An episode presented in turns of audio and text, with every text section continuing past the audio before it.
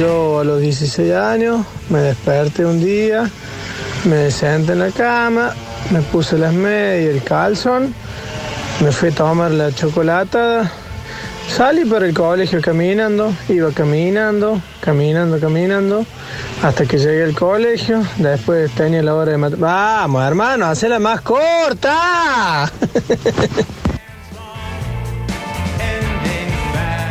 Hola a todos, ¿cómo están? Yo con mi mujer de hace más de 20 años eh, fuimos de los primeros que nos conocimos eh, gracias a la tecnología. En una época en la que decir que se conocieron a través de internet era sumamente llamativo, todo el mundo, oh no, lo que va a ser el futuro, como ahora la gente no se va a ver más a la cara, todo ese tipo de fábulas en aquel momento. Incluso fue a través de un, de un chat que ni siquiera era público, no, no había todavía como redes sociales públicas, sino que era un chat interno de la universidad a donde íbamos. Y bueno, yo eh, estoy contento de que haya sido así porque trabajo en sistemas. En esa época era, era muy nerd, muy tímido y fue la, la única posibilidad que tuve para, para salir al mundo. Metropolitans, ¿cómo andan? Yo tengo varias, pero voy a contar una. Eh, estaba en la primaria, yo segundo grado me cambio. Excelente en tercer grado, la escuela nueva, Juan Martín de Corredón, ahí en Barrio Las Palmas, cerca del arco. Y los primeros días de clase veo a una, chica, Laura se llamaba, se llamaba, y me quedé enamoradísimo. Yo era peticito, era mucho más alta que yo, y bueno, Después de un tiempo empezaron las cartas, una carta va, carta viene y éramos, nos hicimos noviecitos en la primaria. Nunca ni un beso, nunca nada. Bueno, quedó ahí, yo después, segundo año me mudé a sur de Córdoba, cuando vuelvo, ya estaba el Face, qué sé yo, año 2009, y la encuentro en Face, empezamos a hablar, ella había dejado de estar de novio y nos cruzamos de vuelta, salimos al cine una vez junto con mi hermana y mi cuñado y bueno, vimos una película, son medio dormilón, nunca le encaré del todo, nunca le di un beso y después alguien me dijo, será medio pelotudo y no me dio más bola. Y ahora está montada con un hijo, pero bueno, esa es la historia. Por Dios, no te lo puedo creer. No puede demorar tanto este cristiano para contar una historia. Hasta yo pongo el estéreo en 1.5 muy Resumí, papito, resumí la historia.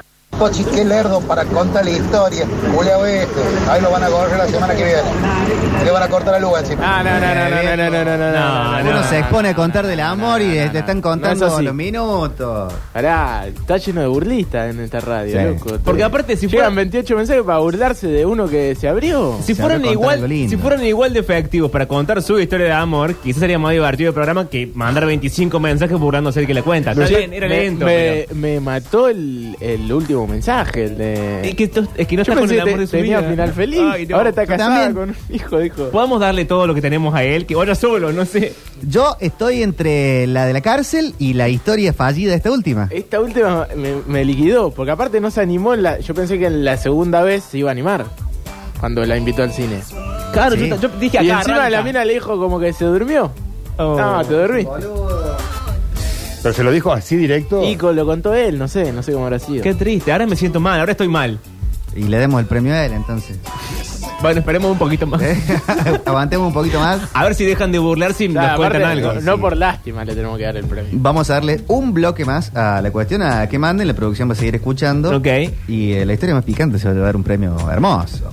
Masaje, cine. Eh, y bueno. una cartera de premios. sumando. Sí, tal cual, tal cual. Una cartera de premios. Eh, pero, ¿este ¿es el momento de cuidar el ambiente? Sí. Vamos a cuidar el ambiente, chicos. Qué ganas de Eh, prender fuego a un árbol que tengo. No, no. Sí. No, bueno, si el árbol está muerto. Qué ganas de ser un lapacho. Turco, no te dejes avanzar. Días atrás, en casa, se- a la vuelta de casa, se cayó un árbol. Sí, Turquito. Uno de estos eh, muy callejeros, como son eh, los que están. El fresno, ¿no? Que es muy común en la calle de Sí, Córdoba. el fresno. El fresno, un fresno con algunos años, habrá tenido, que yo, 25, 30 por el tamaño del tronco, se ve que se pudrió o se enfermó y tumbó. Así, tuc, y cayó sobre una casa. Tumbose.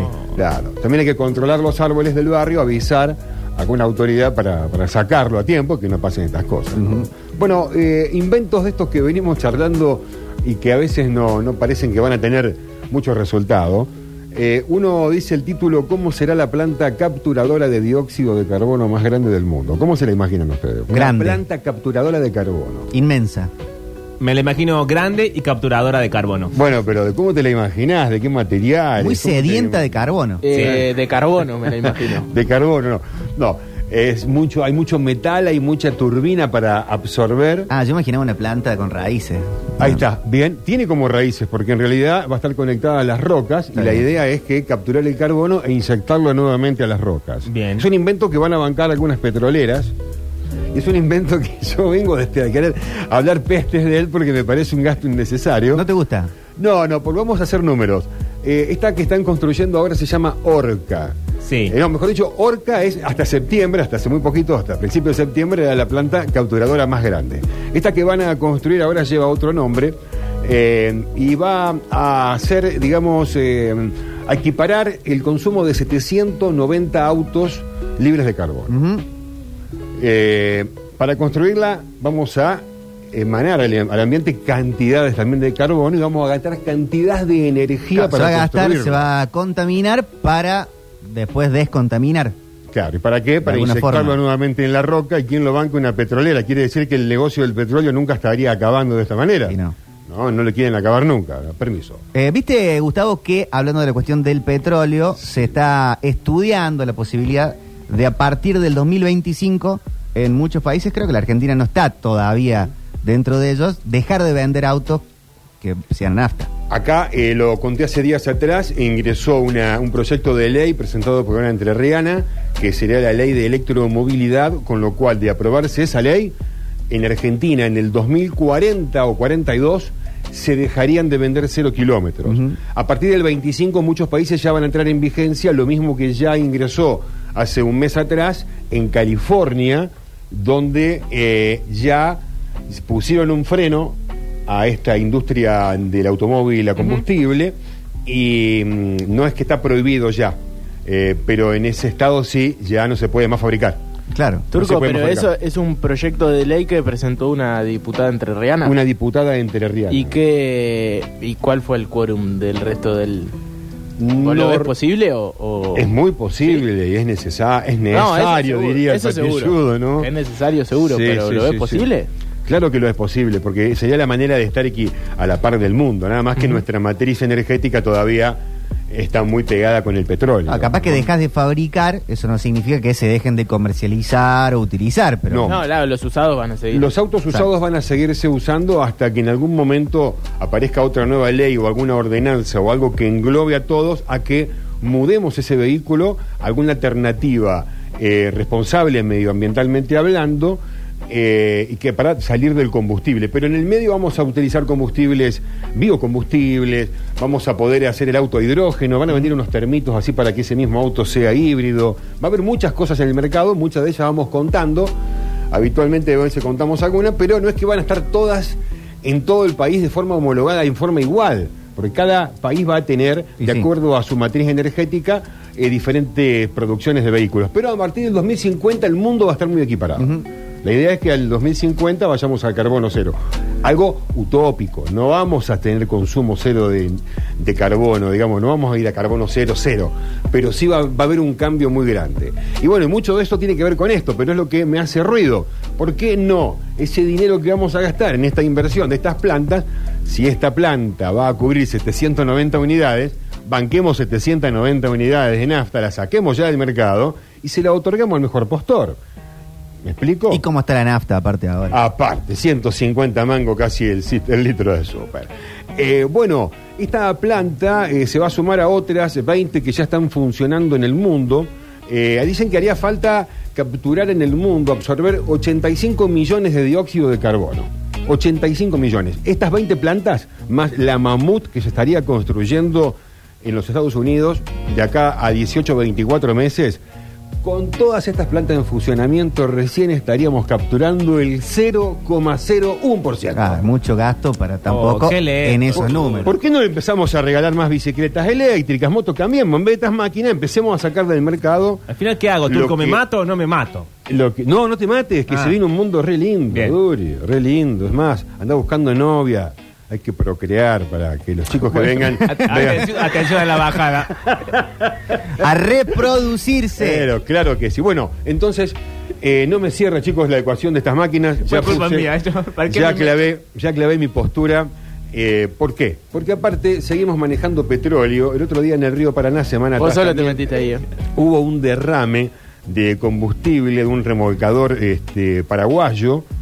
Eh, Entonces en Paraguay, como el agua no tiene límites, Mm. si en Paraguay se derrama petróleo y hasta Santa Fe llega, ¿viste? Claro. Llega, se, se va por todos lados. Hay ¿Viste cómo es el agua? Exactamente.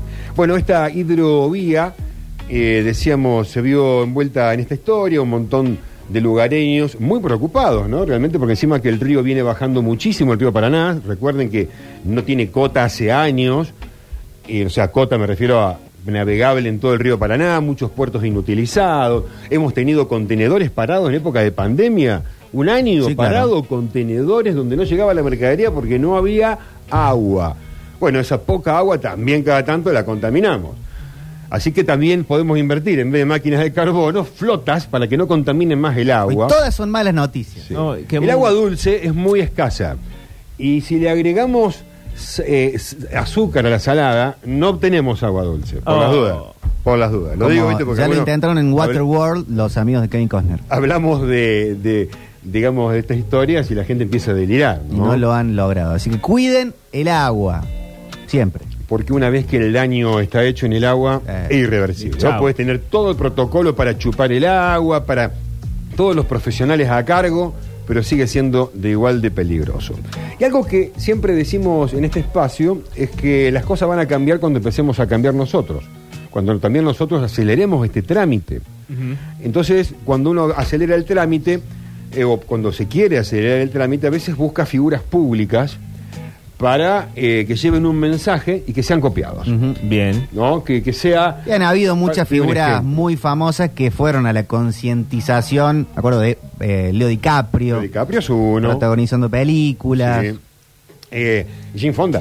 Jane Terminó en. Cana varias veces. Sí. No solamente que fue a hacer bolón que las escalinatas con setenta y pico de años. Hace poco en fue noticia el dueño de Patagonia, la empresa mm, ¿De esta cerveza? de no, no, de ropa. La de De ropa. ropa. Una de ropa que venden en el mundo Sí, sí, sí, multimillonario. espectacular, es verdad. que decidió, no sé si es su parte o toda la parte de la empresa, venderle y dedicar ese dinero y las ganancias que obtenga la empresa a cosas que mejoran el ambiente. Eh, la empresa Patagonia a la cual te referís hace cinco años que de viene, tener- viene Sí, sí. bancando festivales de cine. Ah, vale, está bien, hay que, hay que rescatarla. Chicos, Patagonia viene bancando festivales de cine hace cinco años de, de cine ambiental. Es la empresa que bancó para hacer las campañas en contra de las salmoneras ¿Mm? en el sur argentino, porque se- ya tenemos varios problemas entre los castores, los conejos. No solamente eso, sino que tenemos un país vecino que todavía sigue teniendo jaulas con salmones. Los salmones se escapan y los salmones tampoco son de la zona y también invaden la zona. Y aparte todo el problema de antibióticos y demás cosas que suceden dentro eh, del coral eh, por los productos que le dan a, a- a los salmones. Lo- ¿no? eh, ¿En Chile es eso? en Chile. En Argentina se quisieron instalar, pero hubo campañas muy fuertes, entre ellas la gente de Patagonia, que bancó a varios para difundir este mensaje que, que realmente es una buena historia, porque tenemos que comer lo que tenemos en la zona. O sea, que, o sea, podemos, podemos criar, obviamente. Comamos local.